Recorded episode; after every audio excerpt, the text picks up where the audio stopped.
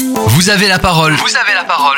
Présentation d'associations en Tarn-et-Garonne et région Occitanie. Aujourd'hui, dont vous avez la parole, Phare FM Montauban donne la parole à la SMERP, la Société montalbanaise d'études et de recherche sur le protestantisme.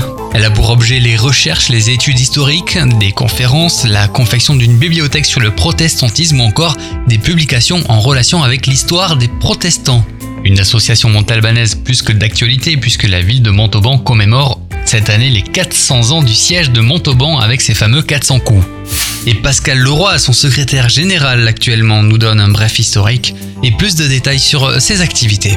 En quelle année a été créée la SMERP, Pascal Leroy? Elle est née en 1991 à l'initiative de Robert Guécharneau, d'Édouard Courtois de Vissose et de Maître de Ferré qui était notaire.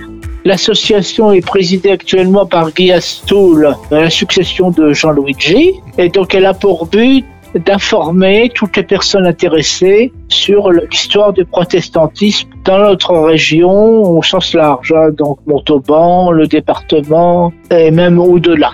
Comment se fait-il que ces trois personnes que vous nous avez citées au début de Vous avez la parole se sont regroupées? Quel a été leur objectif initial?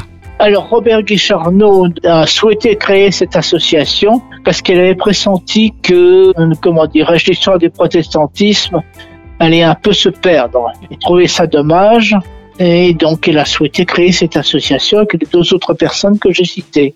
Ce que je peux dire, donc à la suite de ça, il y a eu une série de conférences qui ont été organisées depuis 1991 ainsi que des colloques. Le prochain colloque aura lieu en décembre autour du siège de Montauban des 400 ans, les 3 et 4 décembre à l'ancien collège. Quels sont les objets historiques que vous avez pu regrouper au sein de l'association? À l'initiative de la SPERP, une bibliothèque du protestantisme a été constituée. Nous en sommes à 9000 volumes actuellement, 9 volumes manuscrits, imprimés, euh, qui sont déposés par convention au pôle mémoire Antonin Perbosque à Montauban.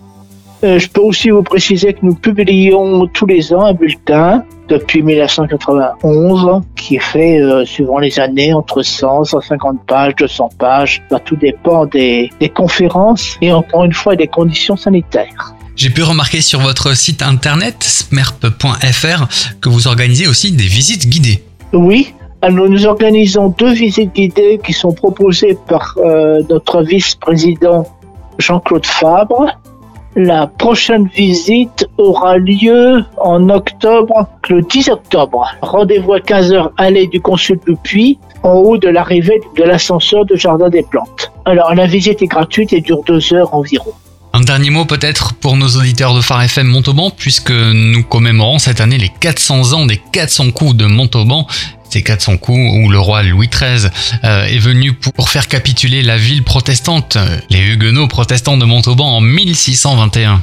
Et donc, euh, bah, écoutez, si ça, encore une fois, ça intéresse toutes les personnes concernées par cette euh, histoire montalbanaise qui a énormément marqué la ville. Ça fait un, peu partie de, l'imaginaire de Montauban, on va dire. Pascal Leroy, secrétaire général de la SMERP, Société montalbanaise d'études et de recherche sur le protestantisme, euh, nous a rappelé notamment les 3 et 4 décembre à l'ancien collège un colloque lié aux 400 ans du siège de Montauban par le roi Louis XIII et ses fameux 400 coups, même s'il y en a eu un peu plus. Merci encore Pascal de nous avoir accordé un peu de votre temps, de nous avoir parlé un peu de la SMER, de son historique, de ses activités. Et je vous souhaite une bonne continuation. À bientôt. Au revoir. Au revoir.